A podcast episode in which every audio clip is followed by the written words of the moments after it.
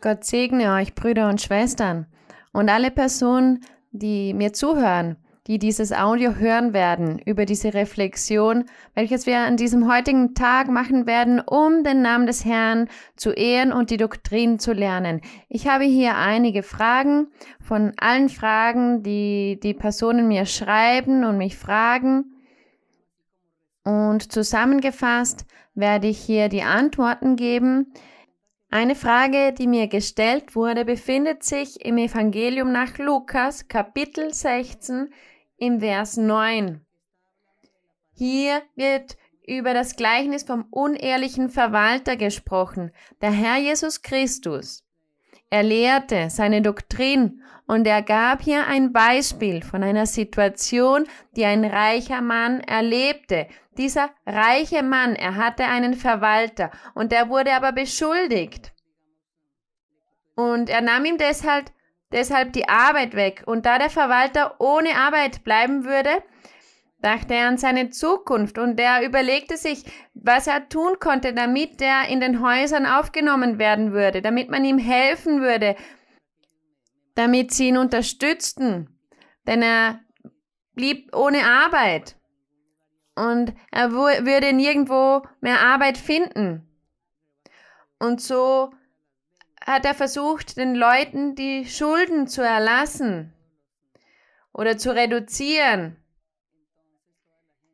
Und die Menschen, es heißt, dass er jeden Einzelnen zu sich nahm und fragte, wie viel, wie viel bist du meinem Chef schuldig, meinem Arbeitgeber? Und einer sagte 100 Eimer Öl, der andere sagte 100 Säcke Weizen und jedem Einzelnen verringerte er die Schuld um 20 oder 30 Prozent. Und die Menschen waren da natürlich sehr dankbar, wenn sie dachten, dieser Mann, es ist ein guter Mensch, er ist barmherzig, er ist großzügig. Schau, er hat uns die Schulden erlassen, die wir hatten mit diesem Mann auf der einen Seite waren sie dankbar, aber andererseits, augenscheinlich hat er natürlich eine gute Tat getan, aber er hat tatsächlich seinen Chef betrogen. Und der Herr Jesus Christus lehrte sie, dass dies nicht korrekt war, dass dies nicht richtig war. Deshalb im Vers 8 steht, und der Herr lobte den ungetreuen Verwalter, weil er klug gehandelt hatte, denn er handelte mit Klugheit.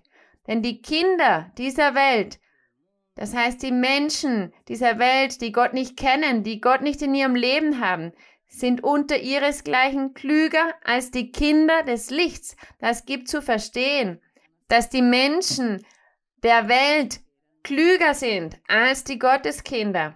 Die Menschen, die Gott nicht haben, sie sind bösartig, sie sind schlau, sie handeln immer zu ihrem eigenen Nutzen, zu ihrem eigenen Vorteil. Und deshalb sagt er hier, und ich sage euch, ich werde euch eine generelle Lehre geben.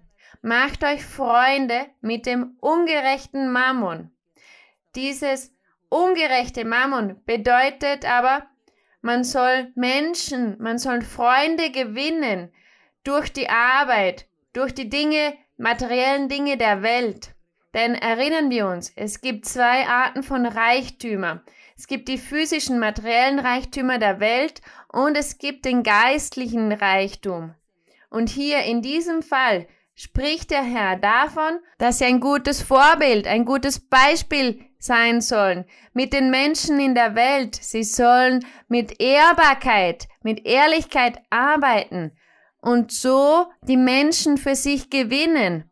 Man soll gute Werke tun und die Menschen werden dann in euch als Gotteskinder, als Kinder des Lichts ein gutes Vorbild, ein gutes Zeugnis sehen und diese Menschen werden dann euch glauben.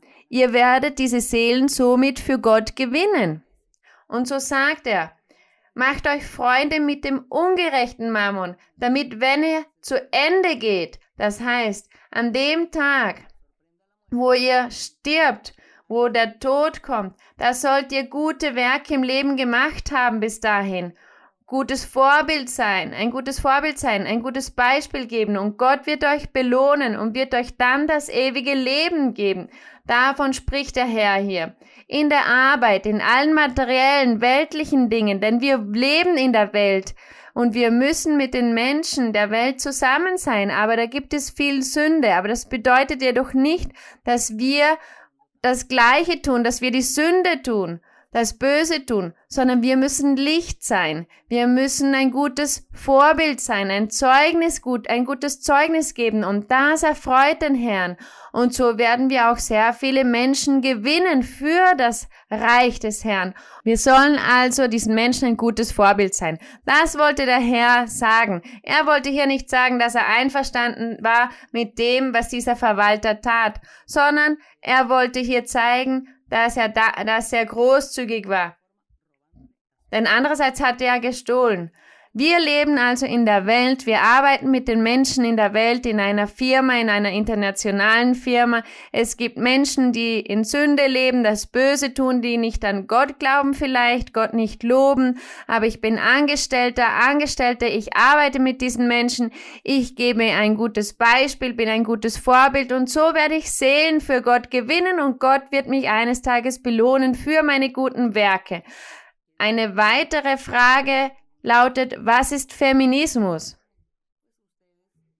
Ihr wisst, was Feminismus ist, denn wenn ihr im Wörterbuch nachschaut, findet ihr die Antwort. Aber schnell, der Feminismus, das bedeutet die Gleichheit zwischen Männern und Frauen, die gleichen Rechte, die Gleichberechtigung in der Arbeit, beim Studium, in der Firma, egal welche Arbeit, welcher Beruf, wenn die Männer das Recht haben, Ärzte zu sein, dann sollten auch die Frauen das Recht haben, Ärztinnen zu sein. Wenn die Männer Architekten sein können, genauso die Frauen. Wenn die Männer Ingenieur, Ingenieure sein können, genauso die Frauen. Wenn ein, ein Mann einen Baum hinaufsteigt, äh, zu arbeiten, dann kann die Frau das Gleiche tun. Sie hat die gleichen Fähigkeiten. Das bedeutet Feminismus. Es ist eine Gleichheit, ein Recht im Studium, in der Politik, in der Regierung. Wenn ein Mann Präsident ist eine, eines Landes, dann kann die Frau das genauso machen. In einer Monarchie, wenn, ein, wenn es ein Mann ist, der König ist, hat die Frau auch dazu das Recht, eine Königin zu sein. Und so in allen Dingen. Die Frau hat das Recht zu arbeiten, den gleichen Lohn zu empfangen für dieselbe Arbeit. Das bedeutet Feminismus auf gewisse Art und Weise. Aber die Menschen haben den Feminismus auch schlecht interpretiert, denn sie haben es zu einer Freiheit verändert, eine Zügellosigkeit in gewisser Art und die Frauen, sie haben ihre Pflichten im Haushalt als Ehefrau vergessen. Denn schaut, die Pflichten einer Ehefrau, das ist etwas sehr anderes als der Feminismus. Die Pflichten einer Ehefrau und eines Ehemannes, es gibt da Pflichten, die Gott aufgegeben hat. Und diese Pflichten, die ändern sich nicht und die nimmt er auch nicht weg. Aber der Feminismus, der gibt die Gleichheit der Frau in Dingen wie zu studieren, im Leben. Und der Herr Jesus Christus gab auch diese Freiheit, denn im Altertum hatte die Frau nicht diese Rechte. Sie wurde sehr diskriminiert. Und der Herr Jesus Christus, der Heilige Geist, als er kam, da erlaubte er, da gab er der Frau eine Würde und er begann zu lehren, dass Gott den Mann und die Frau gleich nutzen würde. Und im geistlichen Leben würden Männer und Frauen Seite an Seite arbeiten, die gleiche Arbeit verrichten. Dieselben geistlichen Gaben, die einem Mann gibt, wird er auch einer Frau geben. Und so, diese Gleich Gleichheit das hat der Herr Jesus Christus gemacht mit der Frau, die, mit den geistlichen Gaben. Und Gott schaut da nicht, ob es ein Mann ist oder eine Frau, sondern jemand, der ihm folgt, der ihn liebt, der sein Wort lehrt. Gott schaut nicht, ob es ein Mann oder eine Frau ist, sondern ob es ein aufrichtiges, ehrliches, gerechtes Herz ist, der das Gute tut, der die Gebote des Herrn erfüllt. Und wie wir sehen, der Herr Jesus Christus hat der Frau diese Freiheit gebracht und er nahm sie von da heraus. Sagen wir, sie war da gefangen. Sie war da wie eine Gefangene. Wie wenn die Menschen in einen Kerker geworfen werden und niemals ans Licht heraus dürfen. Und so waren auch die Frauen. Sie wurden versteckt, sie hatten keine Stimme, kein Recht. Und der Herr, er war der Erste, der die Frau da herausnahm, damit sie auch teilnimmt, damit sie auch spricht und ihre Rechte hat. Aber schaut, wir sollen auch in der Bibel nachlesen, was der Herr über das über die Ehe lehrt, denn da lehrt der Herr, dass die Frau sich unterwerfen sollte, sich auf ihren Ehemann stützen sollte und dass er das Haupt darstellt in dieser Ehe, so wie Christus das Haupt der Kirche ist und die Kirche aus Männern und Frauen besteht und einen Körper darstellt und der, das Haupt ist der Herr Jesus Christus. In der Ehe ist es genau das Gleiche. Der Ehemann ist das Haupt. Aber wir sprechen hier von Gotteskindern, von Männern und Frauen Gottes. Männer und Frauen, die das Wort Gottes kennen. Denn der Mann der Welt, die Frau der Welt, sie wissen nicht, was eine Ehe ist, was eine Familie bedeutet. Jeder Einzelne lebt sein Leben und jeder Einzelne beruft seine Rechte ein und in irgendeiner Situation, da kommt dann die Respektlosigkeit, das Fehlen der, Wer der Werte und da kommt die Scheidung. Aber die Männer und Frauen Gottes, wenn sie heiraten, da kommt der Respekt zu Gott, sie schätzen Gott wert und sie unterwerfen sich dem Willen Gottes. Und da sagt Gott zur Frau, du musst dich deinem Ehemann unterwerfen, denn er ist deine Stütze, er ist das Haupt dieser Familie und er wird dir helfen in den schwierigen Momenten deines Lebens. Er ist der Stärkere von beiden. So wie unser Herr Jesus Christus stark ist und wir uns auf ihn stützen und uns ihm unterwerfen, denn wenn wir traurig sind, dann tröstet er uns. Er ist der Starke. Er ist dieses Haupt, der uns hilft und so auch unser Ehemann in der Familie. Er stützt die Familie. Er ist diese Achse, diese Säule. Aber vergesst nicht, Männer und Frauen von Gott Sie erfüllen diese Gebote, diese Pflichten. Aber die Menschen der Welt, von ihnen werde ich nicht sprechen, denn ich sehe so viel Unordnung in der Welt. Und jeder löst das Problem mit der Scheidung. Aber wenn es nicht funktioniert, dann lasse ich mich scheiden. So lösen sie die Probleme. Aber wir leben also in zwei Welten, in einer physischen, materiellen Welt und in der geistlichen Welt. Aber ich denke, es ist besser in dieser geistlichen Welt zu leben. Da tun wir so viele Dinge, die Gott uns gebietet und alle Dinge, sie laufen gut und wir freuen uns an so vielen Dingen in der Welt und Gott hilft uns und er freut sich äh, an jenen, die seinen Willen erfüllen wollen. Und deshalb, in welcher Welt wollt ihr leben? In der physisch-materiellen Welt oder im geistlichen Welt, in der geistlichen Welt, wo wir Gott kennen und uns seiner Doktrin unterwerfen. Ich hoffe, ihr habt diese Frage bezüglich der Ehefrauen verstanden, dass sie sich dem Ehemann unterwerfen sollen, denn dies ist etwas, worüber sehr oft diskutiert wird. Es gibt sehr viel Polemik darüber, sehr viel Uneinigkeit. Aber die Gotteskinder, das Reich des Herrn Jesus Christus, der Herr sagt, mein Reich ist nicht von dieser Welt, aber dennoch lebt ihr in dieser Welt. Aber ihr sollt euch nicht verderben, ihr sollt der Sünde nicht verfallen, dem Bösen nicht verfallen. Ihr sollt nicht das Gleiche tun wie die Welt, sondern ihr sollt abgesondert sein und das Gute, das Aufrichtige, das Richtige tun im Herrn. Ich hoffe, dass dies auch eine Erklärung war, die uns hilft. Lasst uns nachsinnen im Herrn, in Titus Kapitel 2. Titus Kapitel 2. Und wir werden lesen vom Vers 1 bis zum Vers 5. Der Apostel Paulus lehrte hier Titus, dass er die lehren solle.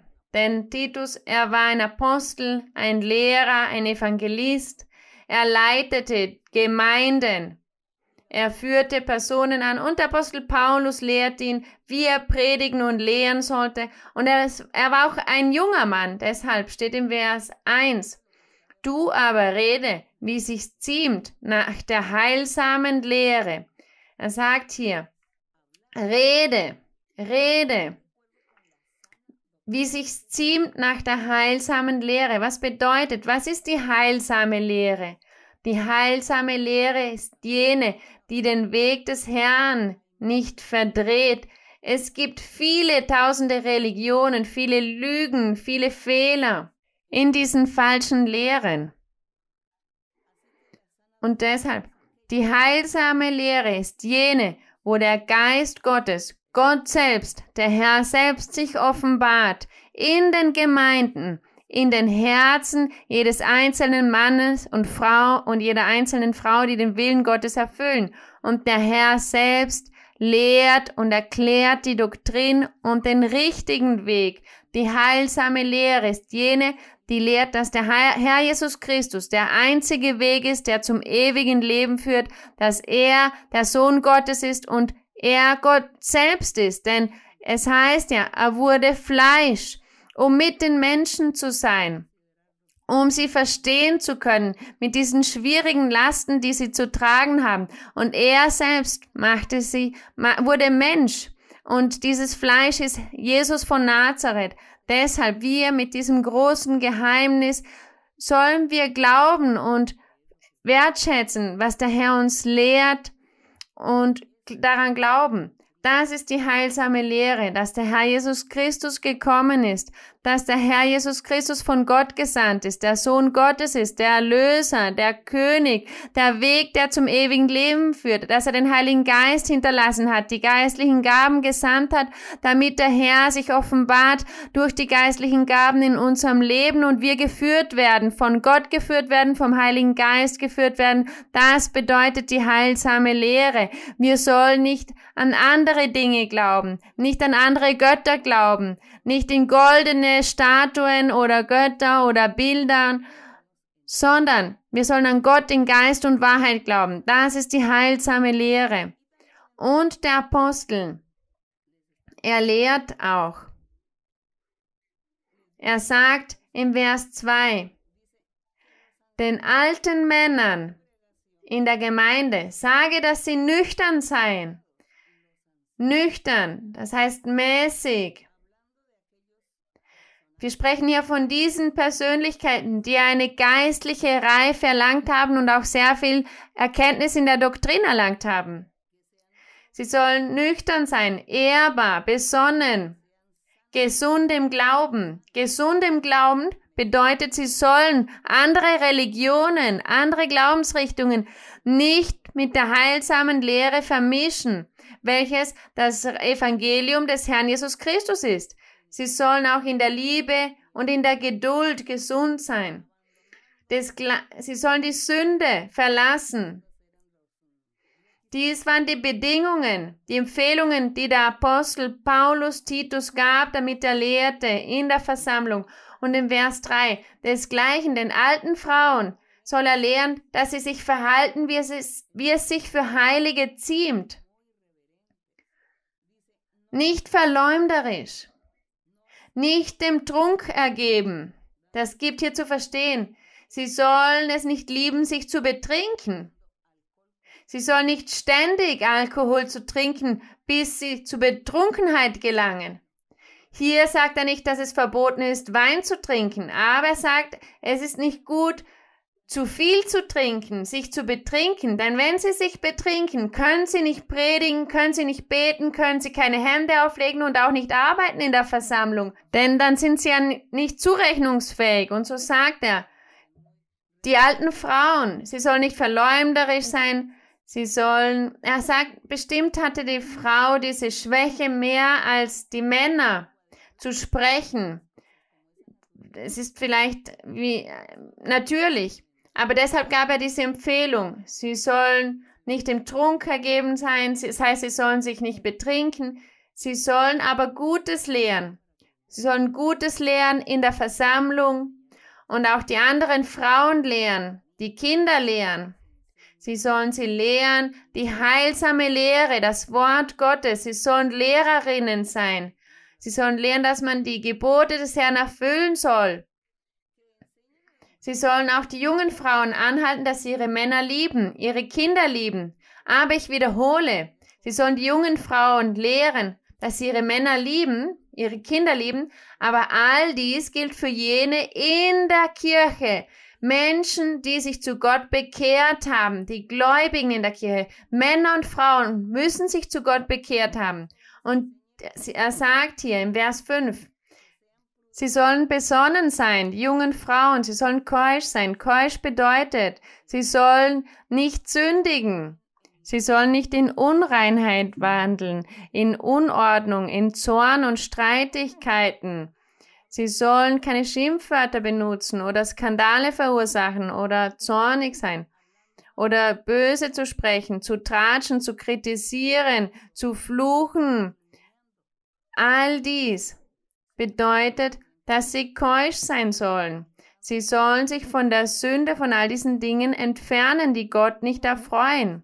Das sagte er zu diesen jungen Frauen. Sie sollen häuslich sein.